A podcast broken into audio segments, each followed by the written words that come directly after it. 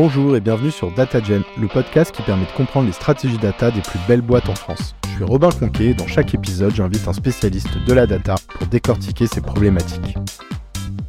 On a fait beaucoup de normalisation, puis après on a dénormalisé avec Hadoop, et puis là on se remet à normaliser, on va faire du dimensional modeling. Mais le vrai problème du dimensional modeling, c'est qu'en fait c'est pas super pratique à utiliser. Il y a cette tendance où après le dimensional modeling, potentiellement tu vas faire des one big table pour redonner le pouvoir à tes utilisateurs finaux et avoir un truc qui est euh, facilement utilisable euh, à la fin. Moi personnellement, j'ai toujours fait du batch analytics parce que euh, il y a très peu d'entreprises qui ont besoin de connaître le chiffre d'affaires à l'instant T. Quoi. On va dire au niveau euh, reporting d'entreprise. Ça demande quand même aussi des changements humains, quoi. Avoir un pipeline qui se lance une fois par jour et avoir un truc qui tourne tout le temps, bah en fait c'est juste humainement c'est pas la même chose à gérer, quoi. Aujourd'hui, je reçois Christophe qui est déjà passé sur le podcast plusieurs fois. Pour ceux qui connaissent pas Christophe, il rédige la newsletter Blef qui je pense est le blog ou la newsletter qui a été la plus recommandée sur le podcast. Euh, Christophe est une star de la data. Christophe est également freelance data engineer et c'est selon moi probablement un des plus gros experts euh, data engineering et même data euh, en France. je suis ravi de l'avoir sur le podcast. Hello Christophe, ça va?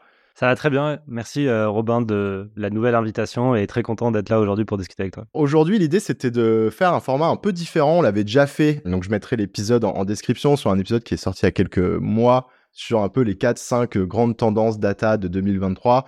L'idée aujourd'hui, c'est aussi d'avoir un format un peu plus chill, on va dire, où on discute avec Christophe. L'idée étant que lui, il arrive avec les quelques éléments clés qu'il a spotés sur le marché euh, sur ces derniers mois. Donc ça peut être encore peut-être des nouvelles tendances ou des mises à jour sur des tendances ou des news.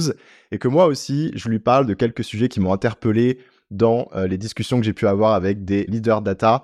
Et donc aujourd'hui, l'idée, c'est de parler de quelques sujets euh, notamment du data modeling, du real-time analytics, du data ops, et, voilà, et peut-être quelques autres sujets si on a le temps. Et on va essayer de, de wrap up tout ça en 30 minutes. Donc c'est un. Ça va être sportif. Ouais, c'est ça.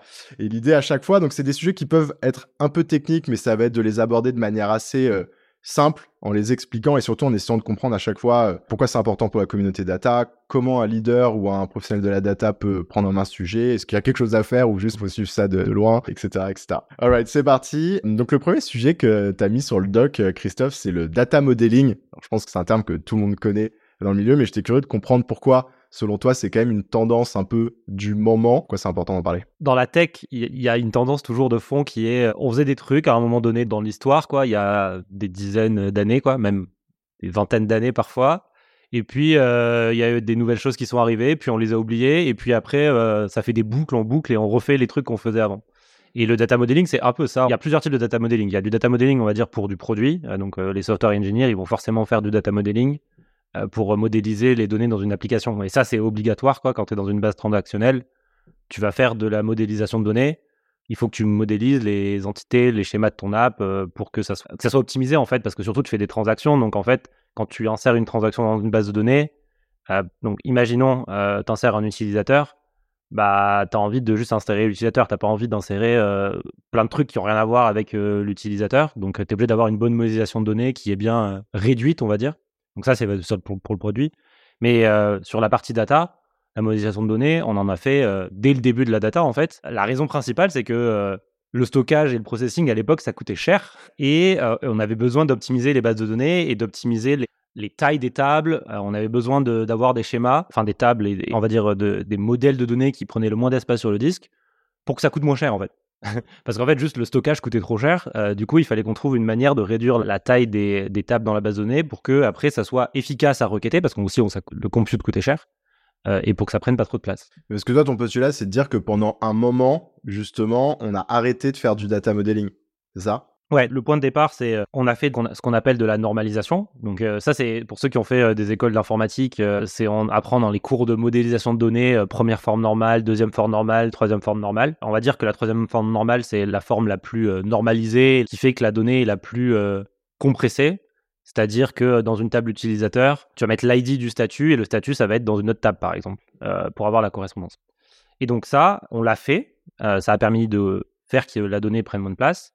Et puis le cloud est arrivé, et puis Hadoop est arrivé, et puis plein de choses sont arrivées, et plein de révolutions, on va dire, technologiques sur la data sont arrivées.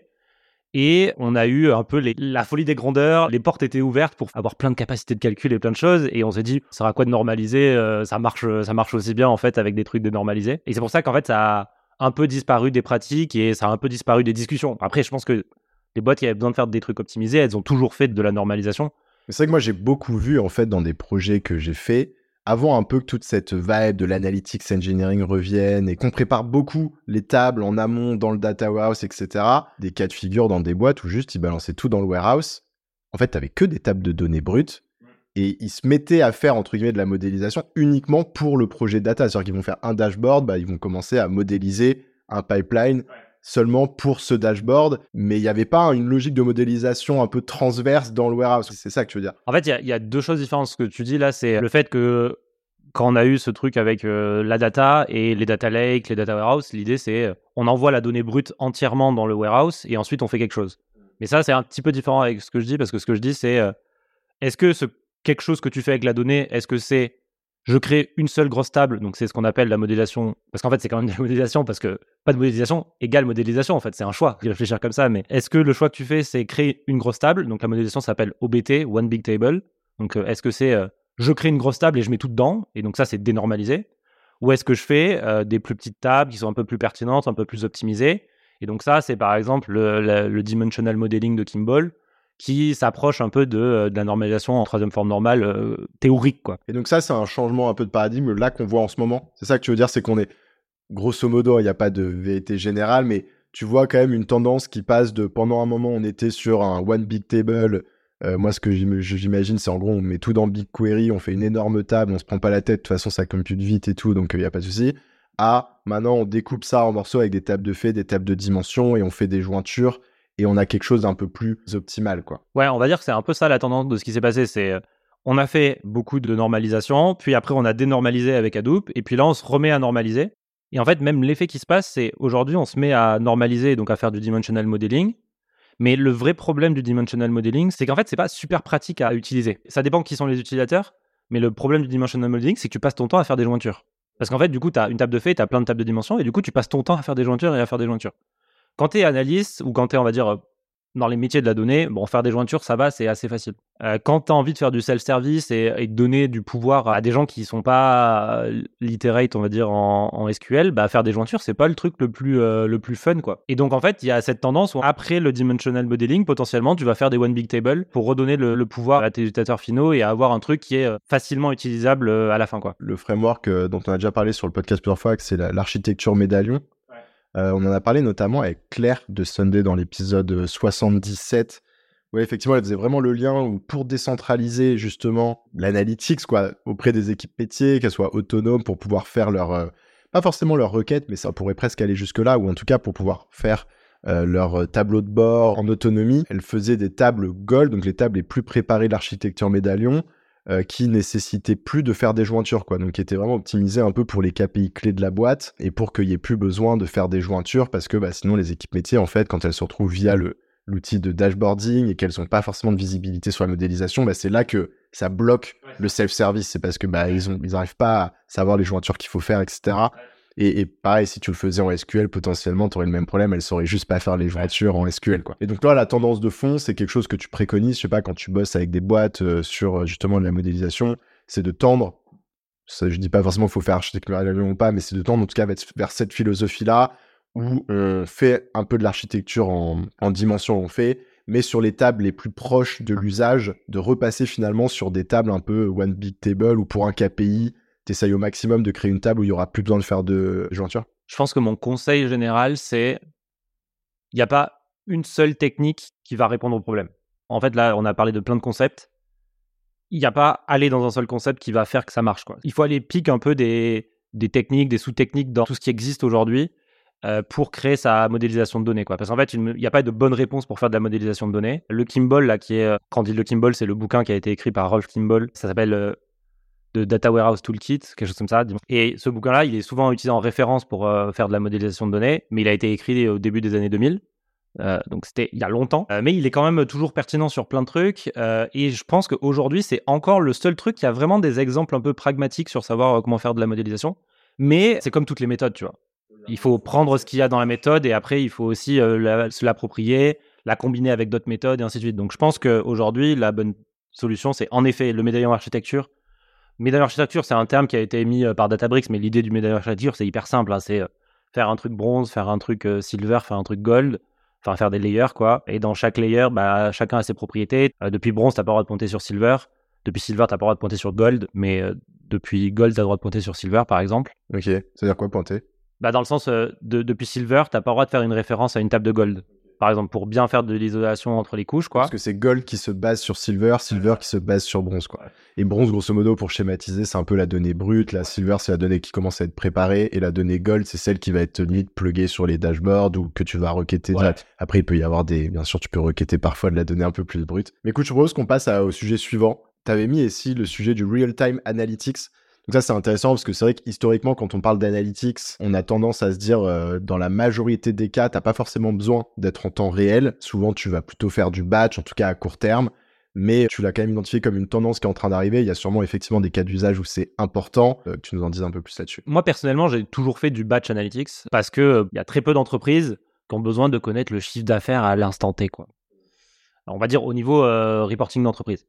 Après, ce qui se passe, c'est qu'au niveau des opérationnels de l'entreprise, il y a plein de gens qui ont besoin de savoir ce qui se passe euh, au niveau du chiffre d'affaires de l'entreprise, au niveau opérationnel. J'ai des exemples de mes expériences précédentes où euh, bah, tu peux avoir euh, une équipe marketing qui, quand elle fait des codes promo, par exemple quand je travaillais chez Captain, donc entreprise de VTC qui n'existe plus, quand le marketing faisait des codes promo, une campagne de promotion le vendredi à 17h, et donc avec par exemple 50% de réduction, elle avait envie de voir instantanément les KPI data bouger, quoi. Parce qu'en fait, si le code promo ne marchait pas, il voulait être au courant le plus rapidement possible et prendre une action le plus vite possible ou enfin, faire quelque chose. Ouais, parce que pour le week-end, en fait, c'était un temps fort, il fallait pas attendre le Même juste le vendredi soir, en fait. Le vendredi soir, les gens, quand ils rentrent du travail, c'était important pour eux, en plus, pour atteindre leur objectif de la semaine ou du mois ou des trucs comme ça. Et donc, en fait, à ce moment-là, le, real time est hyper nécessaire parce qu'en fait, euh, tu as envie de savoir ce qui se passe et quel est l'impact sur tes objectifs. Euh, et tes objectifs, le problème, c'est qu'ils sont dans les outils data, quoi. Enfin, tes objectifs euh, à atteindre, tes targets de sales, potentiellement, tu les mets dans les outils data, mais si ton outil data, il est batch, bah en fait, ce truc-là, il l'auront que le lendemain ou enfin, le surlendemain, potentiellement, en fonction de comment c'est fait. Donc voilà, ça, c'est quand même des use cases qui, qui ont du sens, mais ça a toujours été difficile de le mettre en place ou juste de trouver la bonne organisation d'équipe data pour pas mettre le curseur entre qu'est-ce qui est batch, qu'est-ce qui est analytics. Et par exemple, bah, il y, a y a deux outils français euh, auxquels là je pense qui euh, sont un peu aussi sur ce créneau. Donc il y a PopSync et Passway. Ils font des choses un petit peu différentes, mais euh, l'idée c'est de fournir des plateformes data pour faire de l'analytics et du calcul en, en, temps réel, quoi. Et Benjamin, par exemple, de PopSync, il est persuadé que que ça coûte beaucoup moins cher de faire euh, du, temps réel euh, analytics parce que euh, du coup tu étales ton calcul sur toute une journée plutôt que de le concentrer en 2-3 heures dans la nuit par exemple. Tu peux réagir beaucoup plus vite, ça, coûte beaucoup moins cher et ce genre de choses quoi. Ah donc tu penses que même en plus tu as un avantage à le faire comme ça pour que techniquement finalement ça te baisse les coûts et que du coup même pour tes use cases de batch ça pourrait faire sens finalement de les passer en temps réel quoi c'est un peu la, la conviction. Certains trucs ouais je pense mais je suis quand même persuadé que que c'est plus compliqué. Toi, ta reco, c'est que techniquement, euh, la transformation pour passer l'équipe data qui fait du batch à l'équipe qui fait du temps réel, ça va être. Euh, ça demande quand même aussi des changements humains, quoi. Parce que, euh, et ça, moi, je, suis toujours persuadé de ce truc-là, c'est avoir un pipeline qui se lance une fois par jour ou 24 fois par jour, c'est-à-dire une fois toutes les heures, et avoir un truc qui tourne tout le temps bah en fait c'est juste humainement c'est pas la même chose à gérer quoi. Ouais, c'est en termes de en termes entre guillemets, j'allais dire de, de DevOps quoi, mais en termes de d'engineering un peu, de monitoring ouais, d'ops, de voir qu'est-ce qui pète et tout. Enfin, tu dois être quand même plus souvent euh, en stress, quoi.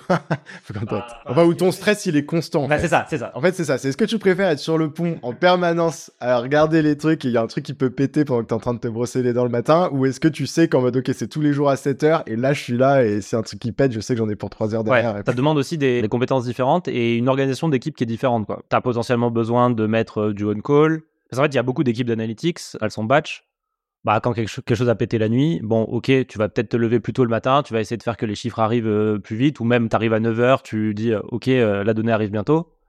quand un pipeline de temps réel plante dans la nuit, bah, en fonction de. Enfin, si tu as mis les choses bien, je pense que tu peux t'en sortir pour faire la même chose le matin. Sinon, bah, il faut mettre du on-call. Enfin, il y a aussi peut-être des organisations différentes. Donc après, je sais que PopSync, par exemple, ou Passway, ou d'autres technos, on va dire concurrentes qui ne sont pas françaises, peuvent te dire que bah, si ça pète, il y a des, des garde-fous, tu vois, et faire que ça pète pas.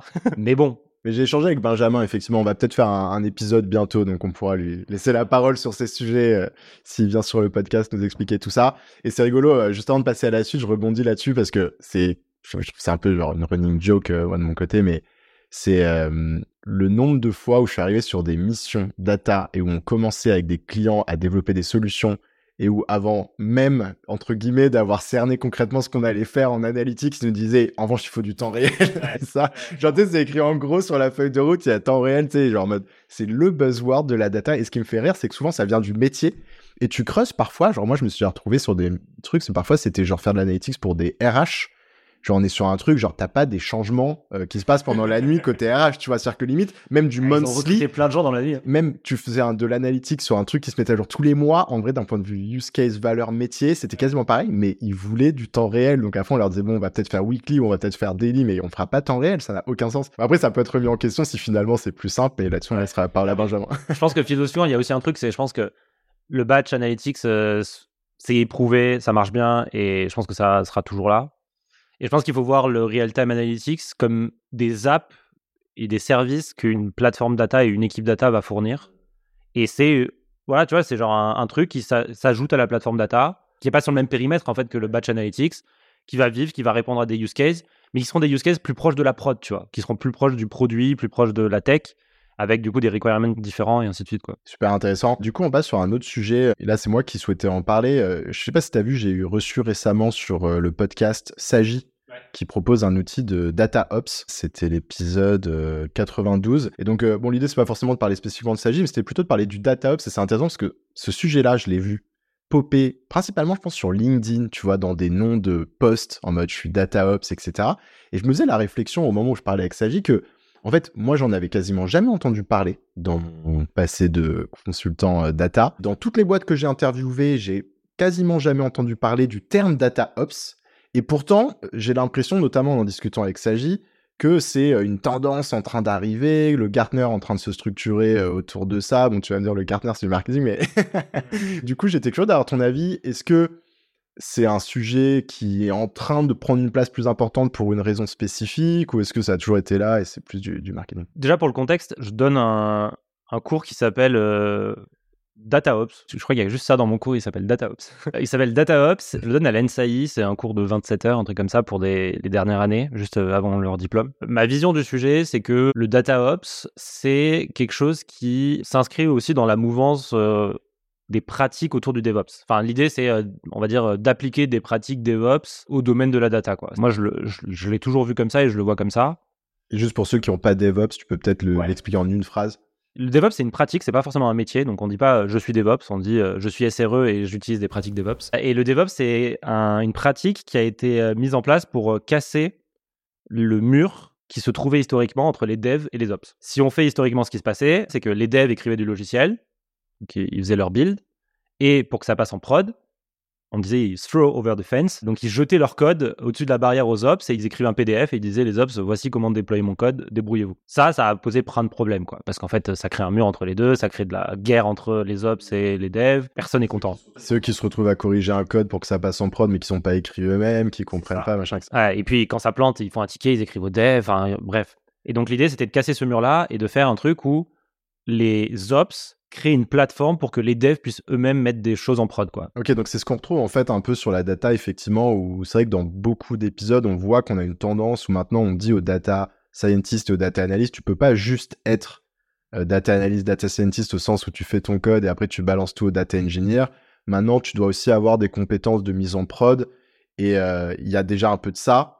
Et il y a aussi de l'autre côté souvent des équipes data engineering qui de moins en moins deviennent ceux qui justement mettent en prod mais construisent une plateforme pour euh, exactement que Les, autres euh, data professionals de la boîte euh, puissent être autonomes pour mettre en prod. Après, il faut faire attention parce que je pense que demander à des data analysts de mettre des choses en prod, il faut voir quel est le curseur, tu vois.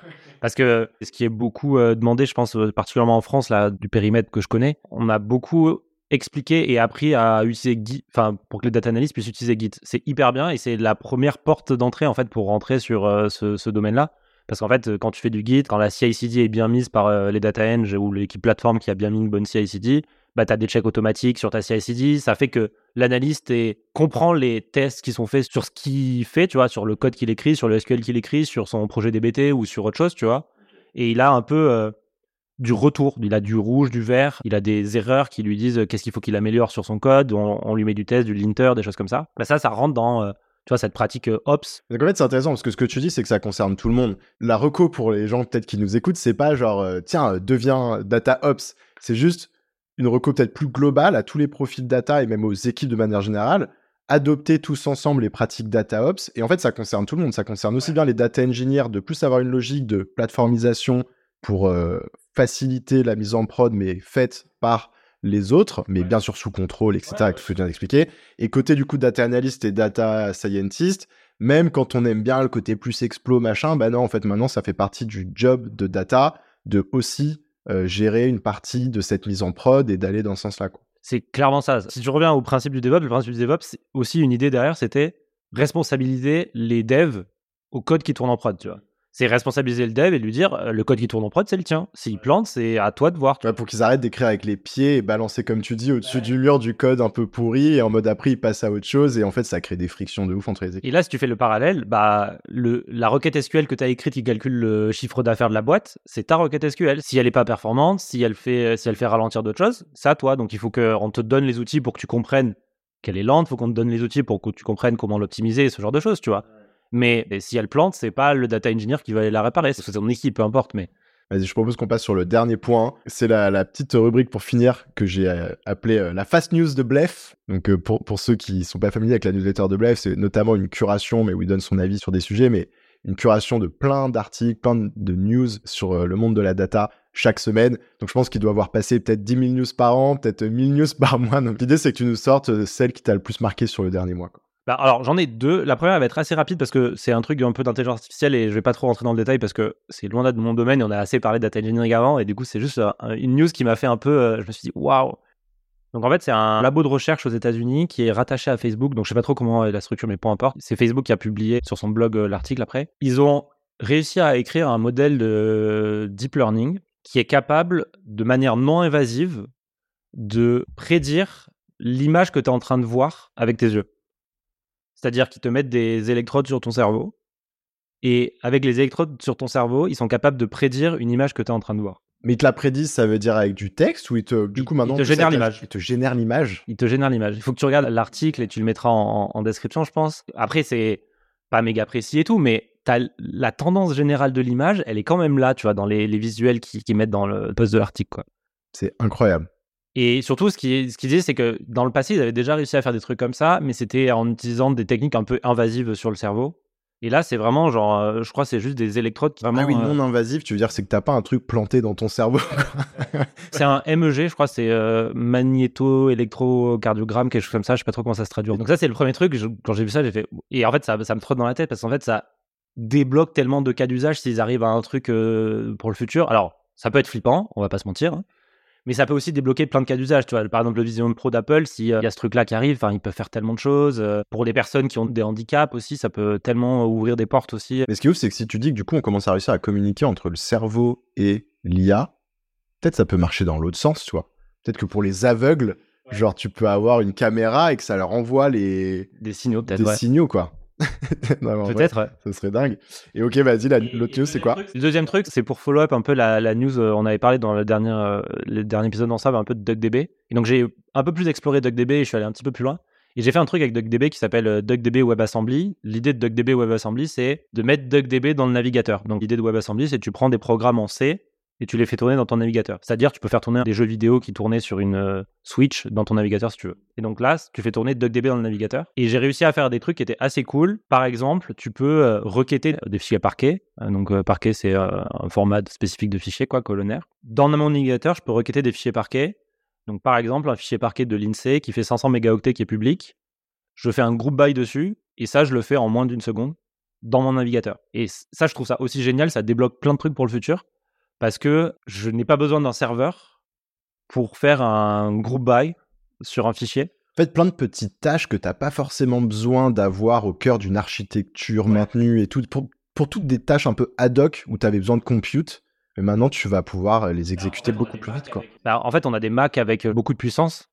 En fait, juste, tu peux des petits edge cases, faire des petits trucs à la marche, tu peux faire plein de choses. Quoi. Par exemple, sur DataGoo, là, tu peux mettre un prompt SQL et tu tapes ton SQL et ça requête directement le fichier sur lequel tu es en train de, regarder. Tu vois. Excellent. Pour ceux qui sont pas familiers avec DuckDB, effectivement, on en avait parlé avec Christophe la dernière fois qu'il est venu sur le podcast, c'était l'épisode 67, et là, on avait pris une approche un peu plus d'expliquer pourquoi c'était intéressant, qu'est-ce que c'était, etc. Donc, pour ceux qui ont envie de creuser le point, n'hésitez pas à aller écouter cet épisode. Très intéressant ces petites news. J'en profite peut-être aussi pour demander à, l'audience, dites-nous ce que vous pensez de cet épisode qui sort un petit peu du lot, discussion avec Christophe. On stade à le faire de manière un peu plus récurrente où Christophe vient nous partager un peu les éléments qui l'ont interpellé. Moi, je lui parle de deux, trois sujets et euh, sur un ton euh, un peu plus libre, comme ça. Ah, dites-nous en commentaire si vous êtes sur YouTube ce que vous en pensez. Si vous êtes sur les plateformes audio, bah, peut-être euh, venez nous dire dans les commentaires du post LinkedIn qu'on fera avec Christophe ce que vous en pensez ou écrivez une petite review sur Apple Podcast. Dites-nous. Et puis, merci Christophe et puis je te dis à bientôt. Merci Robin. À plus. Petite news, DataGen est maintenant disponible en format vidéo sur YouTube. Je vous mets le lien en description si vous souhaitez y jeter un coup d'œil.